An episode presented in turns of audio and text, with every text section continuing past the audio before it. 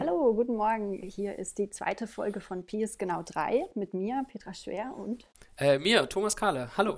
herzlich willkommen ähm, zurück, hoffentlich. Ähm, habt ihr die erste Folge auch schon gehört?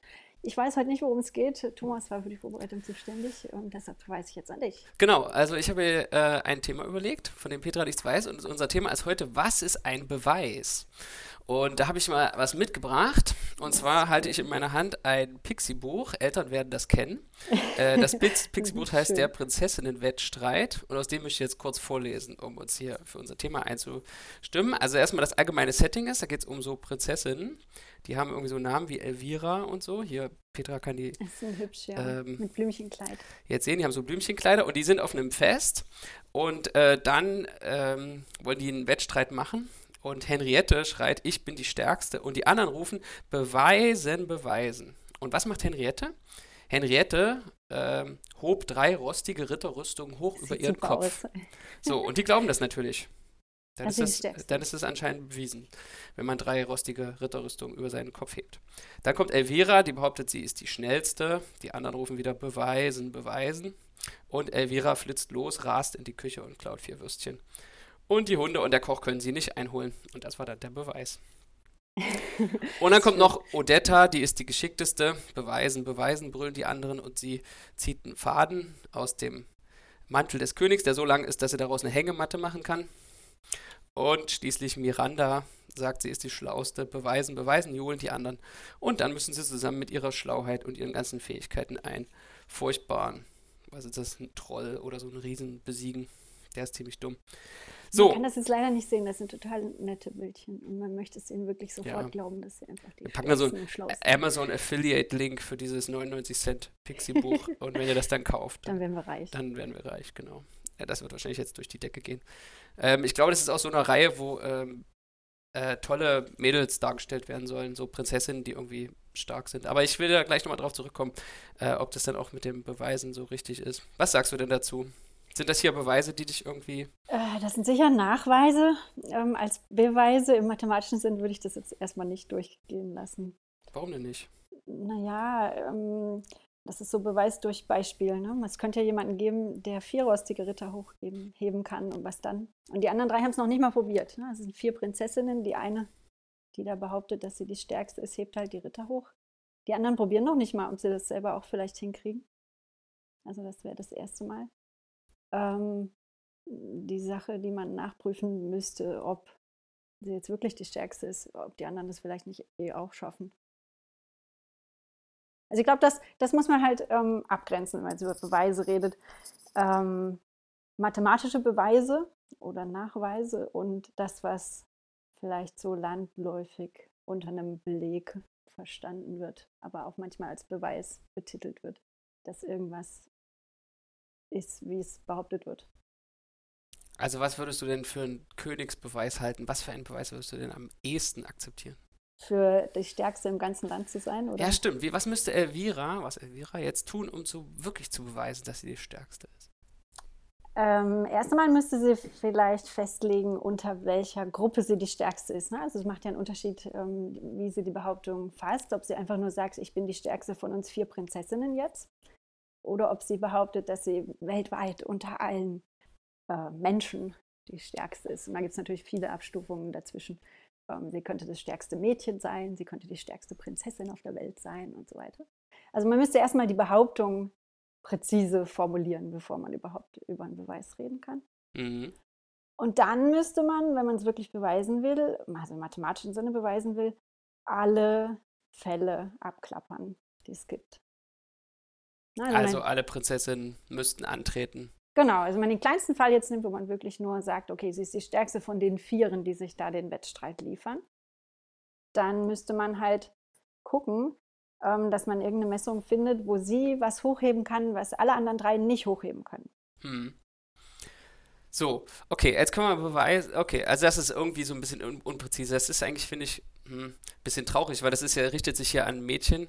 Ähm, wahrscheinlich, also zumindest die Farbgebung lässt das Es ist vermuten. pink und die Es ist Schrift pink ist, und ja, die und Schrift rosa ist, und, ähm, genau. Alles ist rosa und es ist aus der Reihe starke Mädels und ähm, dann wird mathematische Notation falsch verwendet. Naja, ähm, lassen wir das dahingestellt sein. Also kauft es euch vielleicht doch nicht. Ähm, Aber wenn, wenn du, ähm, sprechen wir mal über was Mathematisches. Mhm. Ähm, 1 plus 1 ist 2, oder? Ja, hast du letztes Mal behauptet. Ja, habe ich ja letztes Mal behauptet. Genau. Ja. Ähm, kann man das beweisen? Mhm. Warum soll ich das denn glauben? Oh, oh je, das kann man bestimmt beweisen. Ich, keine Ahnung, wie, wie beweist man das denn eigentlich? Tja. Das ist eine gute Frage. Stimmt das? Ist es vielleicht einfach ein. Also, letztes Mal habe ich ja behauptet, das wäre ein Satz. Aber da habe ich mich natürlich ganz schön aus dem Fenster, Fenster gelehnt. Vielleicht haben wir die ganze Mathematik nur so gemacht, dass das stimmt. Was das Satz ist? Vielleicht ist das eine sprachliche. Na, eins, je nach, okay, das wird jetzt sehr mathematisch, aber je nach Kontext ist halt 1 plus 1 auch 0. Ne? Also wenn du im äh, Körper mit ah, zwei Elementen hm. ähm, bist, dann ist halt auch nicht 2, beziehungsweise 2 ist 0. Aber okay, das ist jetzt schon, soll man das jetzt erklären? Oder einfach mal so stehen lassen? Das ist mathematisch. Wenn du es in 30 Sekunden erklären kannst. Also manchmal kann man addieren so äh, modulo 2 so Ach, wie man die, Stu die, die, Stunden, genau, die Stunden addiert man modulo 12, wie der Fachmann sagt, äh, oder die Fachfrau. Und äh, wenn halt 11 Uhr plus zwei Stunden ist halt dann 1. Also immer wenn ganze 12 zusammengekommen sind, zieht man die wieder ab. Und ähm, Mitternacht, 11 Uhr abends plus 1 ist eben 0 Uhr. Und genau, genauso kann auch, wenn man modulo 2 rechnet, 1 plus 1 mal äh, 0 ergeben. Aber meistens ergibt äh, 1 plus 1 ja 2. Aber wie soll man das beweisen? Man könnte äh, eine Sache nehmen und noch eine Sache und dann sieht man es ja offensichtlich vor sich. Aber das ist ja dann irgendwie kein Beweis. Das ist ja nur ein Beispiel. Naja, so werden die Zahlen konstruiert. Ne? Wenn man jetzt irgendwie m, mm, tatsächlich axiomatisch anfängt, ähm, Mengen zu konstruieren zum Beispiel, dann fängt man an mit einer leeren Menge, die nichts enthält und dann guckt man sich an, wenn man das schachtelt, wie viele Sachen kann man daraus neu bauen? Dann kann man eine Menge bauen, die eine Menge enthält, die nichts enthält und die noch vielleicht nichts enthält zusätzlich. Ähm, dann kann man das beliebig äh, weiter schachteln und so alle Zahlen tatsächlich abstrakt daraus konstruieren. Aber das ist ja, okay, das ist auch eine Form von Beweis. Ne? Also man kann, indem man konkret eine Vorschrift angibt, wie was zu bekommen ist, auch beweisen, dass ein gewisses mathematisches Ding oder Objekt existiert, ne, indem man einfach eine Vorschrift angibt, die einem das baut. Ja. Ja, das ist so eine Form von Beweis. Aber das, jetzt reden wir schon darüber, wie man Sachen beweisen kann. Jetzt haben wir noch nicht geklärt, was eigentlich ein Beweis ist. Das stimmt. Willst du sagen, was ein Beweis ist? Ich kann es mal versuchen. Also ein Beweis ist der beweist ja. erstmal irgendwas. Also der haben wir erstmal eine Aussage. eine Aussage. Wir haben eine Aussage. Genau, man braucht eine Aussage und dann muss man diese Aussage aus bereits gegebenen anderen Aussagen, die man schon bewiesen hat, oder festgelegten Axiomen, die man am Anfang willkürlich wählen darf, äh, widerspruchsfrei nach Möglichkeit, ähm, herleiten durch logische Schlussfolgerungen, also durch Widerspruch, Ausschluss ähm, von Drittem in dem Fall oder durch logische Implikationsfolgerungen von Aussagen das ist, würde ich sagen, ein Beweis von einer Aussage. Ja, so eine logische Herleitung von einer Aussage aus anderen bereits gültigen Aussagen. Das haben wir jetzt nicht gut vorbereitet, aber wollen wir mal was beweisen? Wollen wir mal, es gibt doch diesen Beweis, dass es unendlich viele Primzahlen gibt. Wie ging der noch? Das ist ein Widerspruchsbeweis.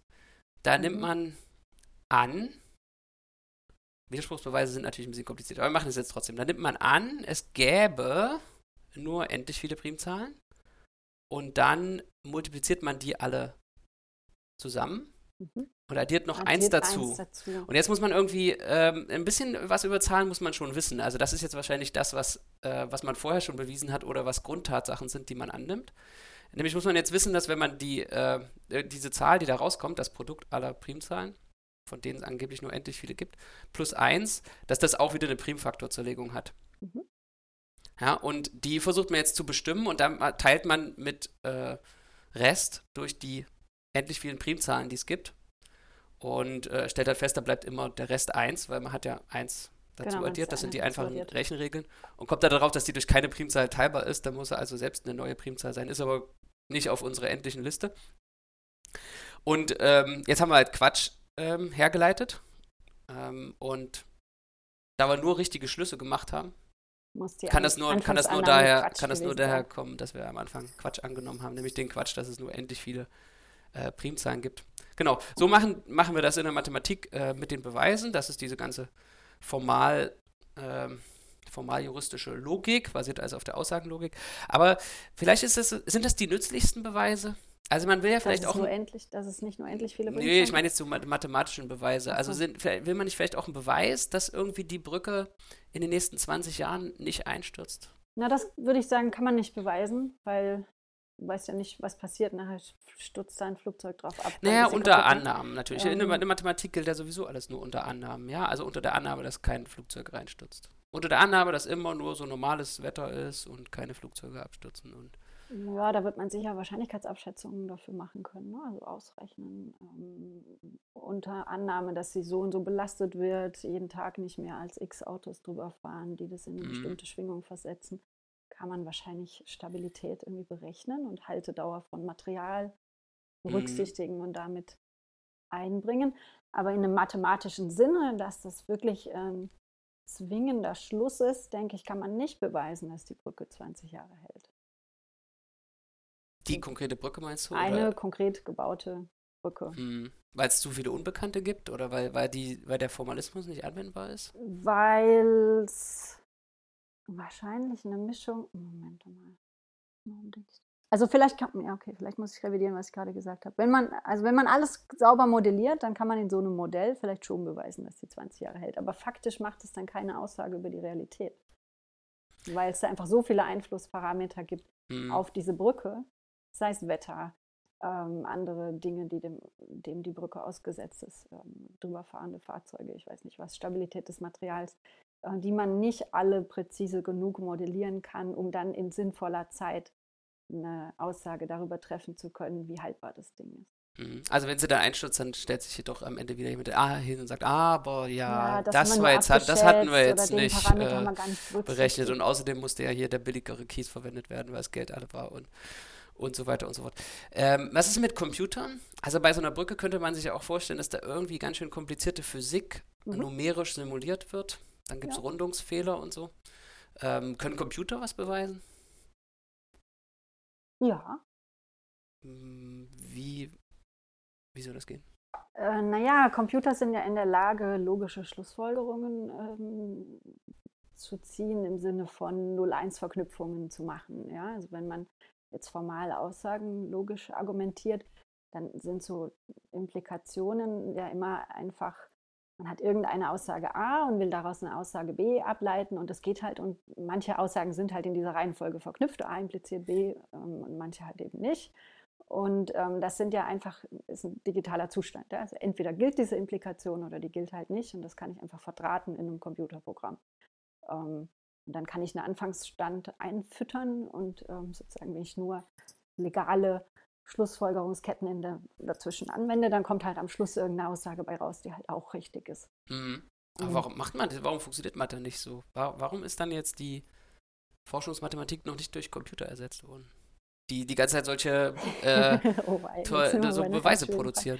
Ähm, also die Forschungsmathematik benutzt ja schon viele Computer. Also ich benutze Computer, du auch. Ähm, es gibt sehr viele Leute, die Computer benutzen. Es gibt ganz berühmte Sätze, die nur mit Hilfe von Computer überhaupt erstmal bewiesen wurden, bevor man dann ähm, vielleicht andere Beweise gefunden hat oder eben auch nicht. Es gibt auch Fälle, wo es nur sogenannte Computerbeweise gibt. Ähm, was sicher nicht gewinnbringend sein wird, ist zu sagen, okay, wir füttern jetzt alles mathematische Wissen dem Computer und lassen den einfach mal alle verfügbaren Implikationsrechnungen machen, die es halt so gibt und gucken, was der alles ausspuckt. Aus verschiedenen Gründen.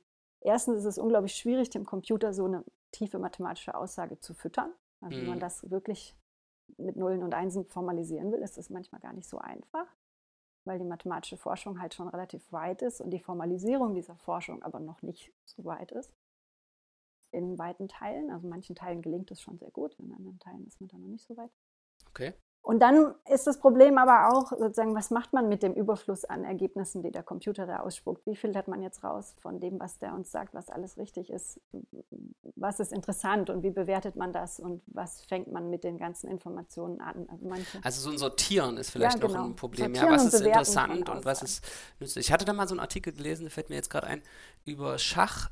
Ähm, Computer mhm. und also im Schach spielen ja Computer besser als äh, Menschen, aber äh, da gab es so ein Experiment, dass äh, Menschen mit Computerhilfe, also Menschen äh, die äh, noch Computerprogramme zur Verfügung haben und mit denen machen können, was sie wollen. Ja, also mhm. äh, Mensch sitzt da und spielt jetzt ähm, unter Ausnutzung von Computerhilfe, also schummelt sozusagen, äh, indem man ein Computerprogramm dabei nebenher laufen lässt oder mehrere.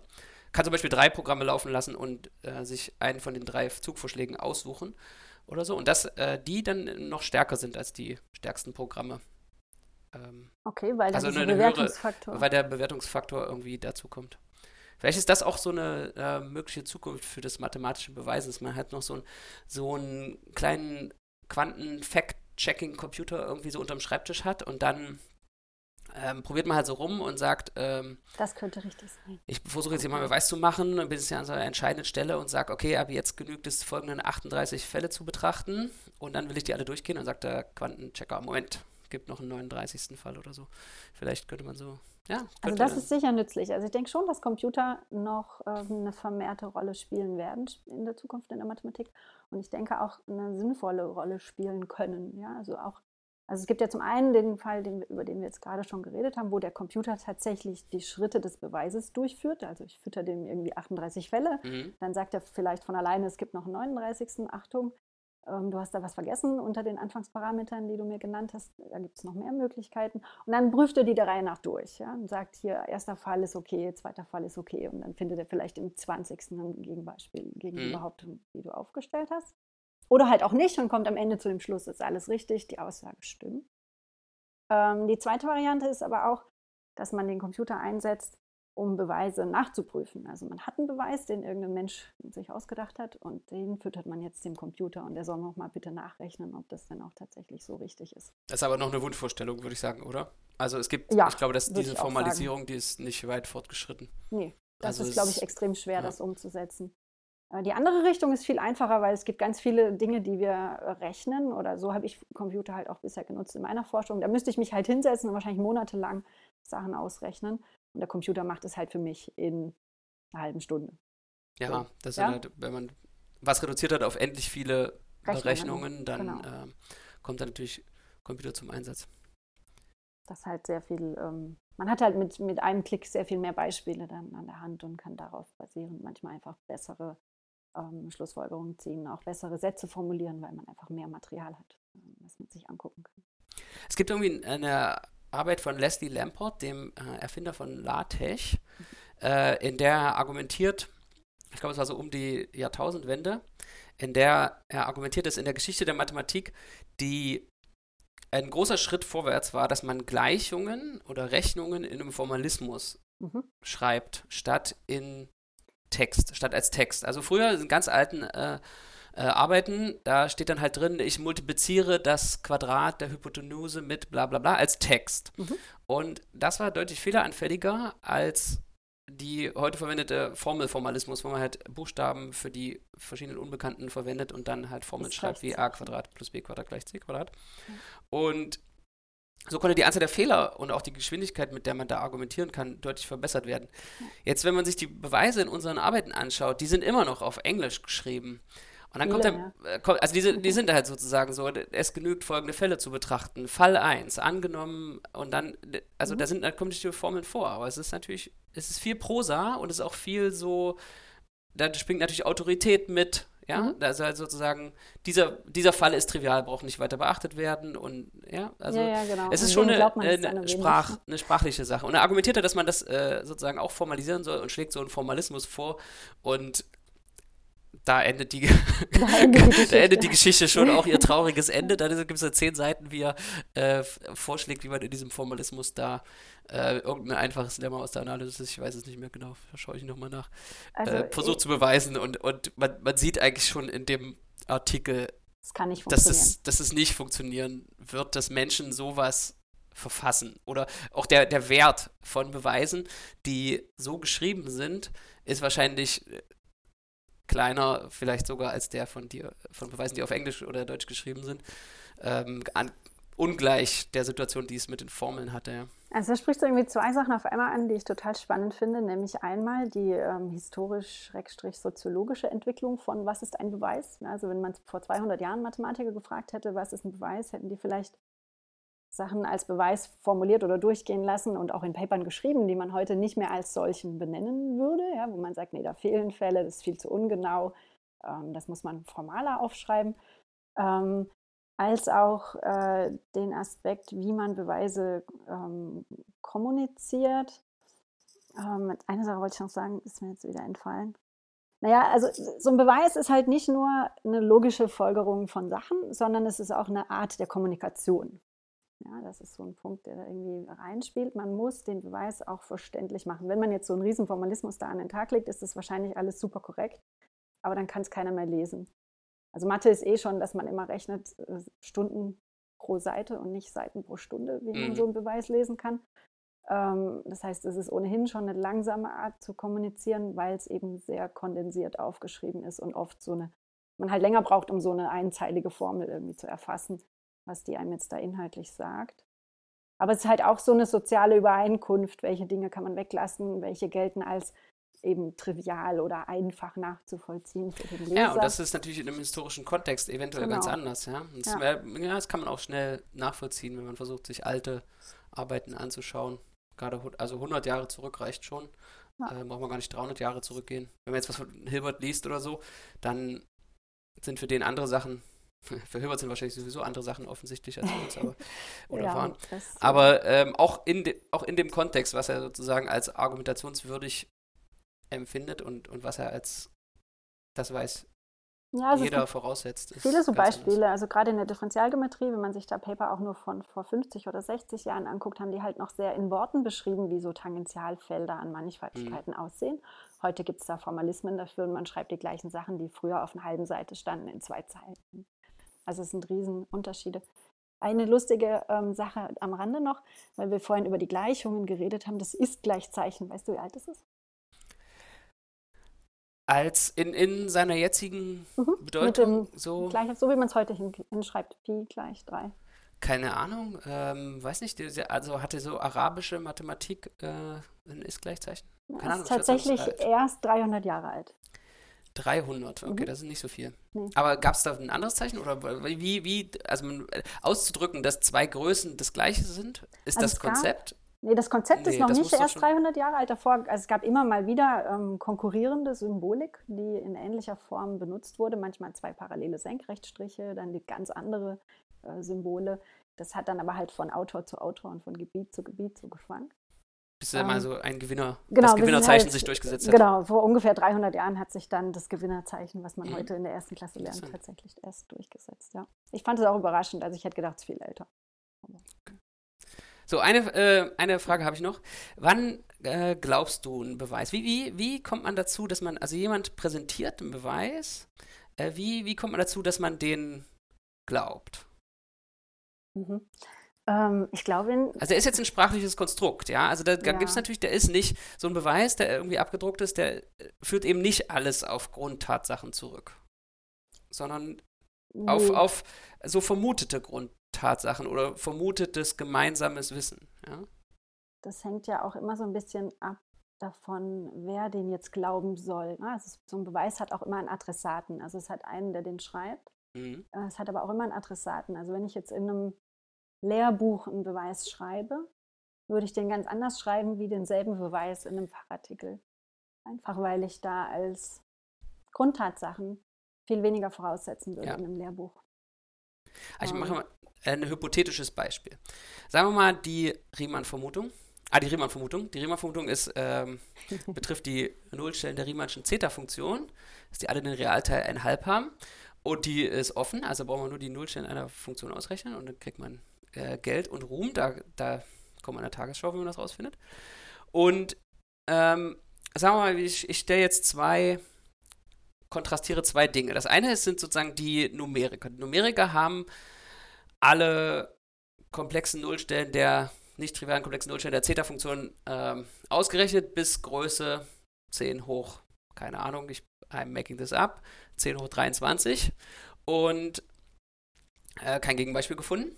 Und jetzt kommt eine Mathematikerin mit einem hundertseitigen Beweis raus. Und der hundertseitige Beweis, nee, ein tausendseitiger Beweis. Und der tausendseitige Beweis, ähm, die ersten 400 Seiten davon entwickeln erstmal eine neue Hyperkohomologietheorie auf den peadischen bla bli blu blub Schlumpf. Mhm. Und du sollst jetzt sagen, was, was, was glaubst du? Okay. Also glaubst du die Riemann-Vermutung? Hilft dir irgendwas davon, mehr an die Riemann-Vermutung zu glauben oder weniger? Also, Und wenn ja, welches, aufgrund welcher Evidenz glaubst du stärker an die Riemann-Vermutung, so du es denn tust? Oh, weil das ist jetzt eine Fangfrage. Ähm, glaube ich an die Theorie, die ich nicht verstehe, oder glaube ich an die Beispiele, die irgendjemand ausgerechnet hat? Ähm, in dem Fall helfen mir, glaube ich, die Beispiele mehr, weil ich da was konkreter begreifen kann. Ja? Ähm, ich verstehe nichts von Riemannschen Zeta-Funktionen und deshalb würde ich wahrscheinlich auch nichts von der neuen hundertseitigen oder tausendseitigen Theorie verstehen, die die jetzt erklären soll und hätte auch gar nicht den Anspruch, das nachzuvollziehen. Aber die Beispiele, die sind irgendwie konkret, die kann ich irgendwie zur Not nachrechnen. Ähm, die würden mir jetzt in dem konkreten Beispiel tatsächlich mehr helfen, an die, an die Richtigkeit zu glauben, auch wenn, wenn sie vielleicht unvollständiger sind als der behauptete vollständige Beweis. Okay, jetzt hast du unvollständig gesagt. Jetzt müssen wir natürlich noch ganz kurz noch über unbeweisbare Aussagen reden. Ähm, es gibt ja den traurigen Fakt, dass es Sachen gibt, die richtig sind und trotzdem nicht beweisbar. Mhm. Ähm, stört dich das? Nee. Nee, stört dich nicht. Nee, was ist, aber, was schade, ist mit der Riemann-Vermutung? Also wenn jetzt die Riemann-Vermutung ähm, Stört dich das? Dass es unbeweisbare Sachen gibt? Naja, man, eine Zeit lang dachte ich immer, das sind so ähm, konstruierte Beispiele, ja. Also wenn man da an diesen Gödel-Satz denkt, der, der richtig ist, aber ähm, unbeweisbar, der nutzt, der nutzt ja so eine Art Paradox, also der, der ist ja so rekursiv formuliert, dass man offensichtlich wird, dass er nicht beweisbar ist, weil sonst wäre er falsch oder mhm. so. Ähm, aber ähm, es gibt wohl auch gruppentheoretische Aussagen, die die Leute versucht haben zu beweisen, die auch äh, darunter fallen. Also da würde ich jetzt schon so sagen, als Empiriker äh, mit meinem Empirikerhut auch schon fragen, so wie, wie viele Aussagen sind denn das, auf die wir so kommen? Und das sind vielleicht irgendwelche, äh, an denen Leute jetzt arbeiten, irgendwelche Aussagen ähm, auch darunter, ja. Ähm. Gibt es da eigentlich Informationen zu? Weiß man da was drüber? Über die Dichte der unbeweisbaren Aussagen? Äh, meine aus dem Bauch heraus Vermutung würde sagen, es sind wahrscheinlich die meisten. Aber das ist jetzt nur so ein genereller. Das weiß ich nicht, ne? Das, das, das fände ich aber auch interessant, ehrlich gesagt, ob es dazu irgendwie Informationen gibt. Also beim praktischen Tun ist es manchmal vielleicht frustrierend, weil man, also man arbeitet ja oft, ich zumindest, an irgendwelchen Sachen, die ich dann halt doch nicht beweisen kann und dann beweist man halt das, was man beweisen kann. Ähm, das macht das Arbeiten halt frustrierend, dass man Sachen nicht rauskriegt. Aber ich glaube nicht, dass das einen Unterschied macht. Meistens liegt das nicht daran, dass die Sachen unbeweisbar sind. Nee, genau. Wollte ich gerade sagen. Eben, das liegt ja nicht da unbedingt daran, dass man was Unbeweisbares versucht zu beweisen, sondern einfach an den eigenen mentalen ähm, Grenzen des Problems zu erfassen. Ähm, oder dass einem halt die Tools fehlen, mit denen man das untersuchen kann. Oder die Frage blöd formuliert ist und ja. es einfach so keine Antwort gibt. Ähm, aber so fürs praktische Tun, finde ich, hat das relativ wenig Konsequenz. Ja, also vielleicht ist das ein schönes Schlusswort. Also es bleibt auf jeden Fall immer noch genug richtiges, beweisbares über, ähm, das dass wir immer noch was machen können. Also oder? die Arbeit geht uns sicher nicht aus. Genau. Okay. Sehr schön. Haben wir's? Ja. Dann tschüss. Tschüss, bis bald.